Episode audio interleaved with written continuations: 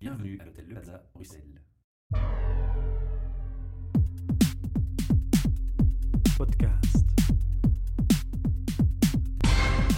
Bienvenue pour un nouvel enregistrement de nos podcasts depuis l'hôtel Le Plaza Bruxelles qui, comme chaque mois, nous accueille. Un projet sponsorisé par Talent Square. Alors, autour de la table aujourd'hui, j'ai ma collègue et co-animatrice Julie Holmes. Bonjour. Et en face de moi, un invité que je connais déjà depuis longtemps, puisqu'on est tous deux de grands networkers, Damien Coleman. Bonjour, bonsoir plutôt. Alors, Damien, on a perdu euh, cependant le contact pendant un moment. Je sais qu'à une époque, tu étais aussi euh, responsable dans la Fédération des coachs de Belgique. Donc, ça va nous amener aussi à parler du coaching, qui est une de, de tes passions. Mais on va commencer par le début. On va d'abord te présenter. Donc, qui es-tu? Quel parcours scolaire? Qu'est-ce que tu voulais faire comme métier? Puis tout d'un coup, qu'est-ce qui se passe? Euh, Est-ce que tu es indépendant? Est-ce que tu travailles pour une boîte? Oula. Euh, Les bases, quoi, pour les Ouais, les bases. Combien de temps est-ce que tu as? Autant de temps que tu le souhaites. Aujourd'hui, je, je- je me décris comme éveilleur de potentiel. Mon- ma mission, le, le- le rôle que je me donne, c'est de permettre aux, aux hommes et aux femmes d'utiliser toutes ces capacités qu'elles ont déjà, c'est ce potentiel qu'elles ont en eux, qu'on a en nous-mêmes, afin de, de réaliser leurs objectifs avec des résultats durables. Mhm. Je me décris aussi comme créateur de, de bien-être et d'authenticité. Pour moi, arriver à, à finalement être la personne qu'on est réellement au jour le jour, c'est primordial.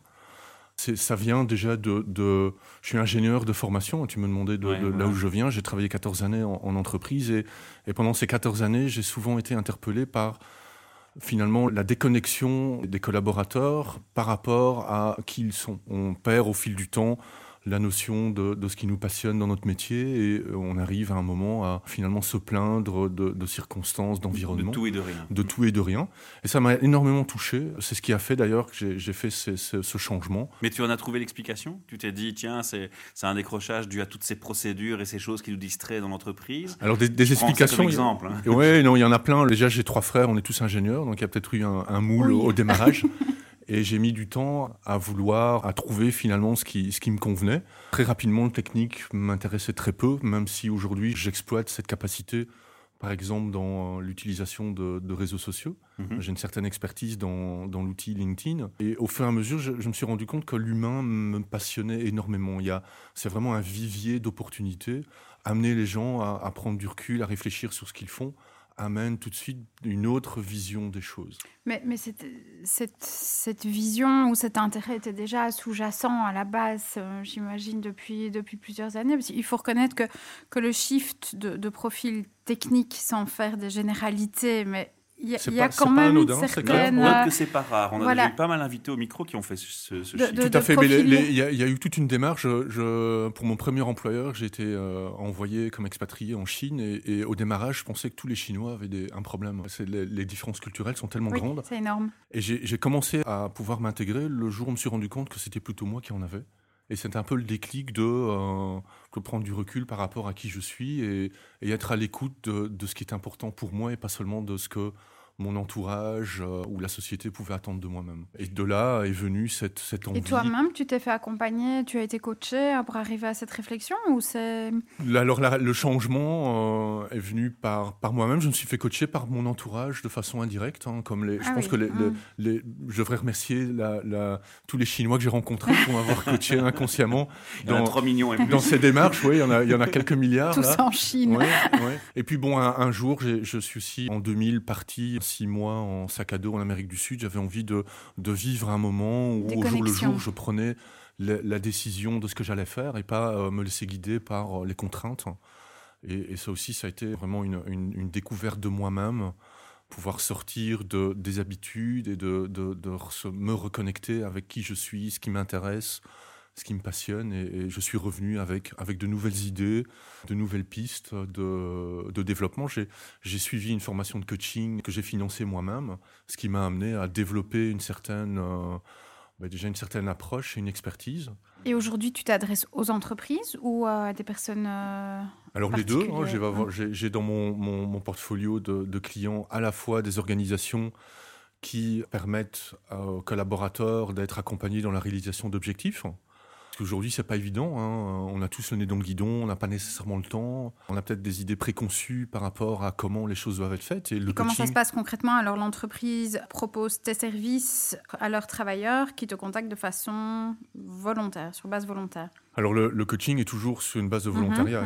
il y a. Pour moi, le, le, coaching n'est envisageable qu'au moment où le coaché est 100% engagé dans le coaching. Et le point de départ est de définir l'objectif. Donc il y a toujours une tripartite en entreprise où moi, avec le coaché et son N plus 1, voire le commanditaire, le RH, on va définir et se mettre, s'engager par rapport à la réalisation d'objectifs qui sont euh, réalisables par le coaché. Hein. L'idée n'est pas de, l'amener à, foncer dans un mur, mais bien à l'accompagner, à, l'encourager dans, ses démarches.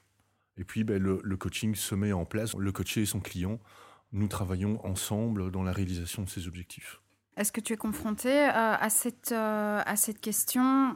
Oui, mais euh, ça va prendre combien de temps? Combien de sessions il faut prévoir Toujours. Toujours, hein, l'aspect temps est toujours un, un, souci. Alors, on n'a rien sans rien. Hein, le, dans la vie, il y a une citation qui m'interpelle beaucoup, c'est le, le, le, temps ne respecte pas ce qu'il fait sans lui. Donc, arriver à finalement envisager de nouvelles manières d'arriver à ses objectifs bah, demande un certain temps et aussi une capacité, une envie de se remettre en question, hein, abandonner des, certaines visions du monde, euh, mhm. euh, voir peut-être un collaborateur comme étant tout à fait capable n'est pas si évident que ça.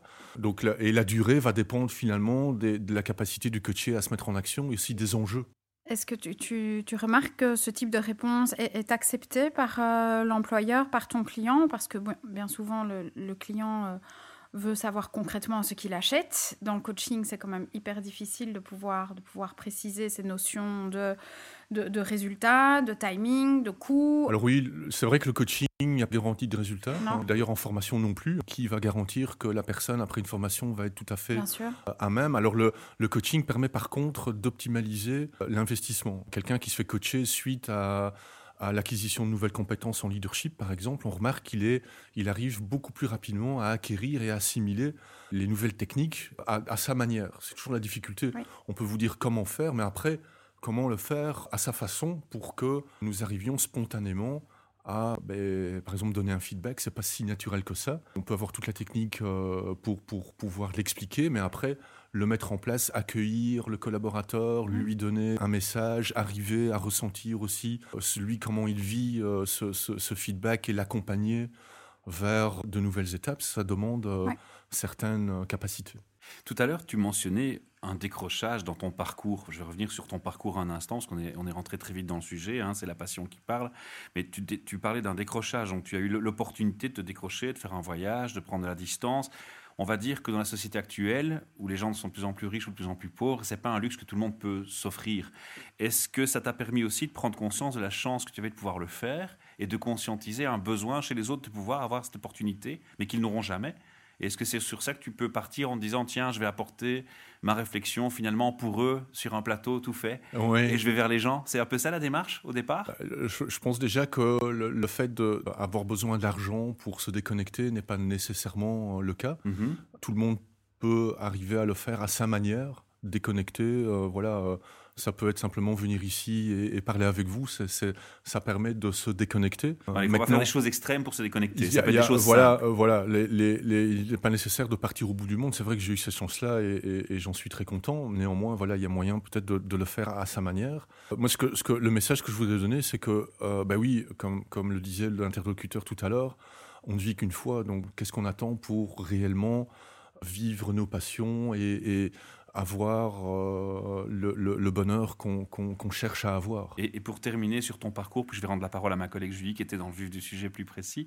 Tu, tu as à un moment donné été euh, donc actif dans la fédération des coachs de Belgique, donc tu t'es fait coacher toi-même, tu as commencé ton métier de coach.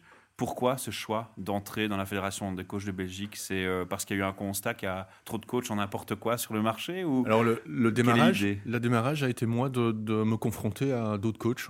Un des mhm. avantages du networking euh, en général est de, pour moi de pouvoir parler de ce qu'on fait, de, de, pouvoir faire évoluer ma propre vision de ce qu'est le monde du coaching.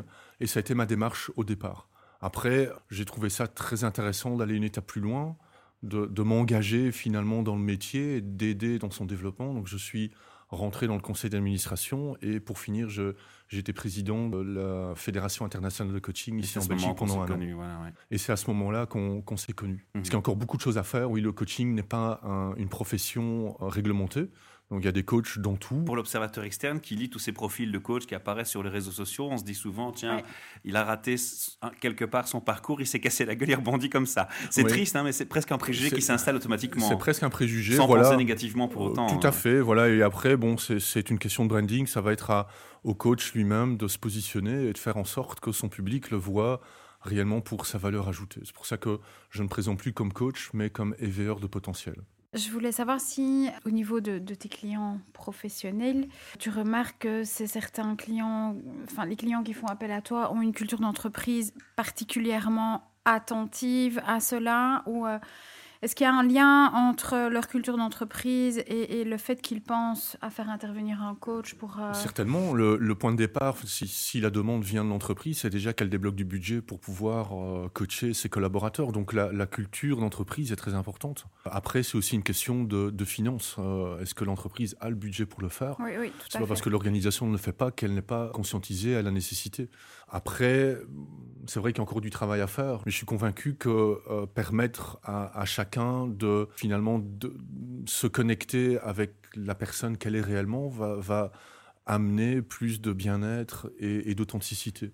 Est-ce que tu interviens quand la difficulté est, déjà présente ou dans certaines entreprises, on propose du coaching de façon anticipative, euh, anticipative ou, supportive ou... Ça va être les deux. Il y a du coaching qui est proposé en anticipation, une prise de poste par exemple, d'autres qui vont être proposés quand il y a un réel souci et qu'une formation par exemple n'a pas suffi.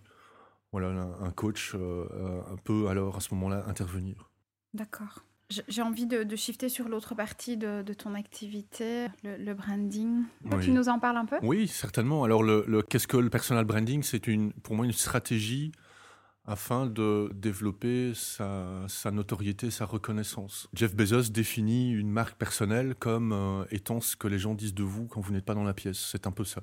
L'idée est de reprendre la main sur cette, reconnaissance que le marché a de, de nous-mêmes. Concrètement, comment est-ce que tu interviens alors? Alors concrètement, l'intervention se fait à, différents niveaux. Il y a trois grandes étapes qui définissent le personal branding. Il y a d'abord se connaître. C'est vrai qu'une marque, arriver à être authentique, c'est aussi savoir ben, qui on est réellement. Arriver à parler de, ce qui nous passionne au jour le jour, notre vision du monde, des valeurs que nous avons, ben, va permettre de voir comment réutiliser et transmettre ces messages euh, de manière quotidienne. Après, il y a l'aspect de se faire connaître, donc utiliser des, des canaux de communication pour toucher le public qu'on cherche à influencer. Et là, voilà, les, les, les outils vont différer d'une personne à mhm. l'autre en fonction mhm. des besoins. Un dirigeant d'entreprise, s'il il a besoin de travailler sa marque interne, bah, va utiliser les canaux qui, lui, qui sont à sa disposition pour partager et communiquer avec ses employés. Si l'idée est de communiquer vers l'extérieur, voilà, il y a toute une palette alors d'outils qui sont envisageables. Euh, et là, j'ai développé une expertise dans l'utilisation de, LinkedIn, outil qui aujourd'hui euh, me semble être euh, assez mal utilisé par, par la majorité des, des, gens. Pourquoi? Je, trouve, ma, ma, vision, c'est que qu'on se présente trop au travers d'une liste de compétences et d'expériences. Or, ça ne me dit absolument rien sur la dynamique actuelle de l'individu. Qu'est-ce qui finalement, qu'est-ce qu'on cherche à réaliser? Quel impact est-ce qu'on veut avoir sur le monde, arriver à le dévoiler sur un profil LinkedIn d'une certaine manière et en se respectant soi-même, chacun va avoir ses propres limites, mais il y a, je pense, possibilité d'humaniser en tout cas un petit peu plus. Je pense que le problème, le problème est plus complexe que ça. Il y a les perceptions de chacun. Donc toi, tu as ta perception en tant que coach. Alors on va prendre par exemple l'exemple du personal branding, c'est un peu comme un phénomène de coaching, on en parle beaucoup sur le web. Mais moi, je vois aussi des gens qui en sont tellement témoins de ce bruit qu'on fait autour du sujet, qui finissent par se stresser pour savoir comment ils vont paraître sur LinkedIn, au mieux ou au moins. Et donc, on génère du stress alors que ces gens parfois cherchent justement à l'éviter. Ça, c'est un premier aspect. Donc, tout est question de perception. Et un deuxième aspect aussi qui, m'interpelle, c'est qu'il y a des gens qui n'en ont vraiment que faire, qui n'ont même pas compris l'utilité de LinkedIn, qui sont juste là parce qu'on les a invités. Et donc, quelque part, il faut aussi se positionner à la place de la personne qui juge et qui tire des conclusions sur ses profils et sur ses présences networking. Parce que quelque part, a aussi le rôle de chacun de se dire, bon, Là, ok, le, profil ne me dit rien, mais est-ce que la personne est consciente de la façon dont il faut le mieux utiliser un réseau? Euh, Ok, j'entends bien, j'entends bien le, le, rôle du lecteur. Par exemple, si on parle de LinkedIn, a une importance. Néanmoins, on interprète tous ce qu'on voit. Rappelez-vous, par exemple, la dernière fois que vous avez été consulté, googlez le nom de quelqu'un. Inconsciemment, on va tirer peut-être des conclusions sur qui ces gens sont. Mais il y a peut-être déjà là une remise à question à faire, à faire auprès du public. Est-ce que c'est intelligent de tirer ce genre de conclusions sur si peu d'informations? Nous le faisons tous et, c'est l'essence même du marketing, c'est de nous-mêmes en tant qu'individus redevenir acteurs de ça. Le personal branding est un outil à disposition de ceux qui cherchent à retravailler de manière authentique. Hein. Je suis, je suis vraiment un mmh. partisan d'utiliser ces outils pour donner une image de la personne qu'on est sincère et euh, reliée à soi-même. Maintenant, je, pense que la majorité des, utilisateurs des outils web ne tirent pas des conclusions avec une intention négative, tout au contraire. On, a tous appris, par exemple, lors d'un entretien d'embauche, les dix premières secondes sont les plus importantes. C'est à ce moment-là qu'on fait bonne impression, qu'on fixe une image. Bah, Internet, c'est la même chose. Si, en tant qu'utilisateur, on, ne fait pas attention à, à l'image qu'on donne ben, la, transformer après sera beaucoup plus compliqué. Donc, euh, oui, c'est vrai, on, pourrait, on pourrait euh, inviter le, monde entier à, ne pas interpréter et à lire, mais si maintenant, nous, en tant qu'utilisateurs, en tant que, euh, contributeurs dans la société, on ne prend pas le temps de laisser les bons messages et de partager finalement qui on est, comment est-ce que les autres vont pouvoir l'identifier Mais Maintenant, j'ai l'impression, euh, mais c'est une, idée euh, très personnelle, si on se réfère à LinkedIn, ce qui se trouve sur les profils, c'est l'image que les gens veulent donner et les informations qu'ils veulent communiquer, euh, qu'ils veulent communiquer sur eux. C'est comme les fameuses recommandations. On a des recommandations chez certains et on se demande est-ce qu'elles sont fondées, est-ce que c'est provoqué euh? Enfin, je, remarque déjà que dans, beaucoup de cas, l'objectif d'une présence n'est pas très clair. Pour quelles raisons est-ce qu'on va sur ces réseaux? Qu'est-ce qu'on cherche réellement à obtenir finalement? Dans quel but est-ce qu'on construit son profil LinkedIn? Déjà ça, ça permet de réaligner et se demander ben, quel message je vais plus mettre en avant par rapport à d'autres. Un bon exemple, au début que je me suis mis dans le réseautage, j'invitais des gens que je ne connaissais pas forcément pour agrandir mon réseau en opportunité, ce qui est une logique qui me semblait fondée. Et j'avais des réponses du style ah, mais je ne vous connais pas, vous ne faites pas partie de mes amis, je ne vais pas vous ajouter mais tu as envie de répondre à la personne, mais garde ton carnet d'adresse sur ton téléphone et viens pas sur LinkedIn. Quel est le but? voilà. Et c'est un peu. Là, là, je te rejoins. C'est vrai que parfois, c'est déroutant de voir le, voilà, alors, positionnement des gens par rapport à l'attente. Ma, ma vision, c'est que finalement, oui, le, monde entier l'utilise d'une certaine manière, ou utilise tous les autres outils d'une certaine manière. Néanmoins, nous, en tant qu'acteurs, nous pouvons nous approprier finalement l'outil pour le rendre utile dans nos démarches.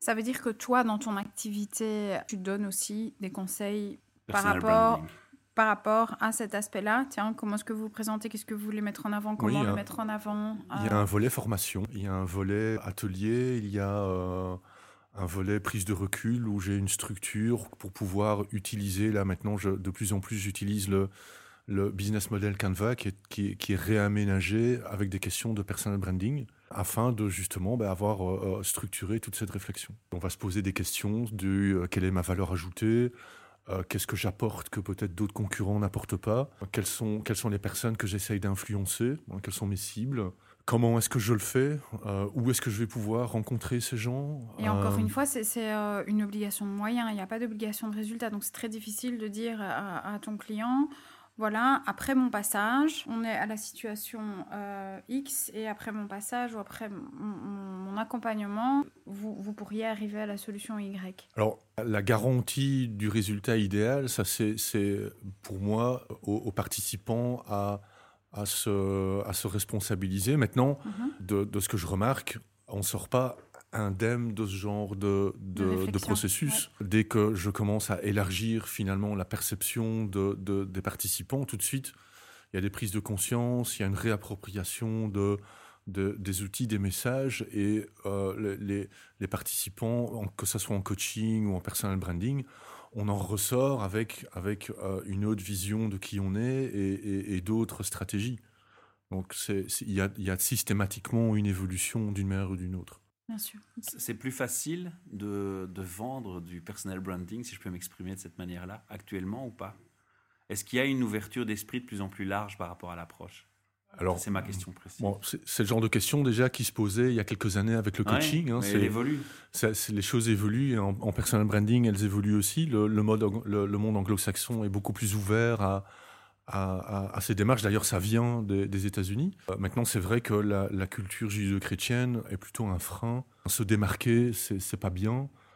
Euh, donc, ça demande aussi une certaine dose de, courage et d'audacité que pour euh, déjà s'autoriser à, être qui on est. C'est pas évident de, de, sortir un petit peu des moules et de s'autoriser à être qui on est réellement. Si on parle d'une petite structure, oui, j'imagine que ce sont peut-être des plus petites structures qui, font appel à vous.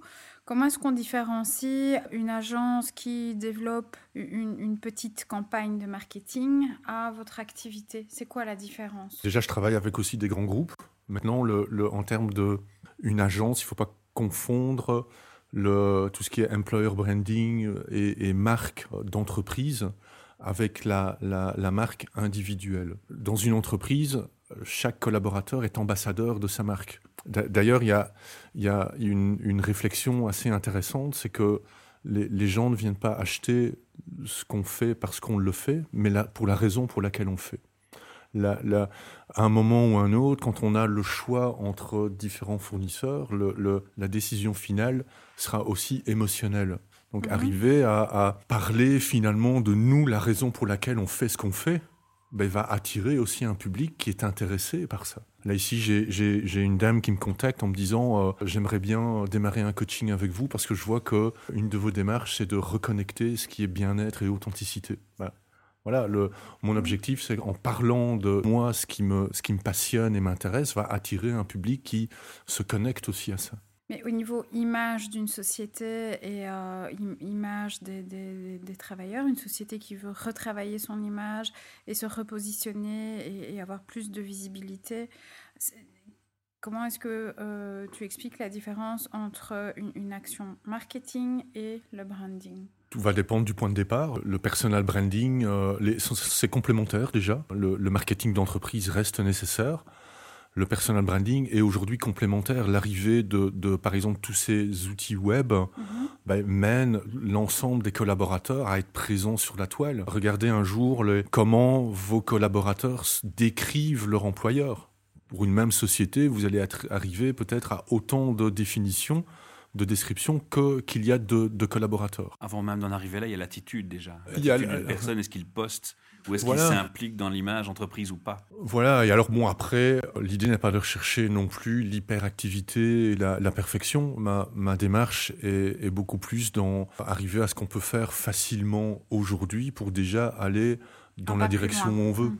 On peut très bien avoir une présence passive si c'est notre niveau finalement d'investissement. Après, ceux qui peuvent aller plus loin, tant mieux. Une chose à la fois. On va te réinviter au micro pour faire un podcast sur le networking, qui est une des trois passions qu'on n'a pas assez abordées aujourd'hui euh, en détail. Malheureusement, le temps s'écoule, ta passion parle et on essaie d'avoir 20 minutes de podcast, on l'a déjà dépassé. Mais avant qu'on clôture tout doucement cette interview et qu'on donne surtout aux auditeurs la possibilité de trouver des infos et de te contacter pour les compléments d'informations qu'il manque, j'aurais voulu aussi te poser une question sur pourquoi est-ce si important pourquoi donnes-tu autant d'importance à l'intégrité, à la sincérité? Moi, ça me parle et ça me paraît évident, mais c'est peut-être pas évident pour tout le monde. Pourquoi te focaliser sur cet aspect-là? Tu as le sentiment qu'il y a un manque d'intégrité, de sincérité sur les réseaux? Ouais, c'est, On parle beaucoup de burn-out, on parle beaucoup de, réorientation à un moment. Arrêtons de jouer un rôle. Jouer un rôle demande énormément d'énergie. Être soi-même, vivre ses passions, ça, on n'y pense même plus. Euh, moi, j'ai plus l'impression de travailler. Un jour, quelqu'un m'a dit bah, Damien, tu, tu n'utilises jamais le mot travail dans ce que tu fais. Ben non, euh, je vois pas ça comme du travail. C'est une passion. C'est une passion. Donc le, le euh, l'idée est là. Hein. L'idée est de, de, vraiment permettre à tout à chacun d'être de, vraiment qui elle est réellement et d'exprimer son, son unicité, d'exprimer ce qu'elle aime faire, la, manière sincérité dont... apporterait une touche plus, plus épanouie alors Plus épanouie et de, reconnaissance. Après, euh, euh, le, le, pour des leaders, c'est extrêmement compliqué. Dire quelque chose et faire autre chose, c'est se tirer une balle dans le pied. Arriver à faire les deux en même temps, c'est génial. À la limite, il n'y a même plus, même plus besoin de le dire. La passion parle pour et, et, et, et crédibilise le message. Avant de nous quitter, c'est important pour les auditeurs, l'adresse internet de ton site, comment est-ce qu'on peut te contacter? Via le site, j'imagine? Oui, alors le, le c'est www.extend, coaching.com. On mettra ou alors, lien, de toute façon en dessous. Voilà, merci. Et, et, ou alors simplement Damien Coleman sur LinkedIn ou dans, dans Google et vous arriverez à, à moi sans, sans, souci. Ça marche. Toujours trop rapide ces retrouvailles, Damien. merci, Damien. À bientôt. Au revoir. Merci au revoir. beaucoup. Podcast.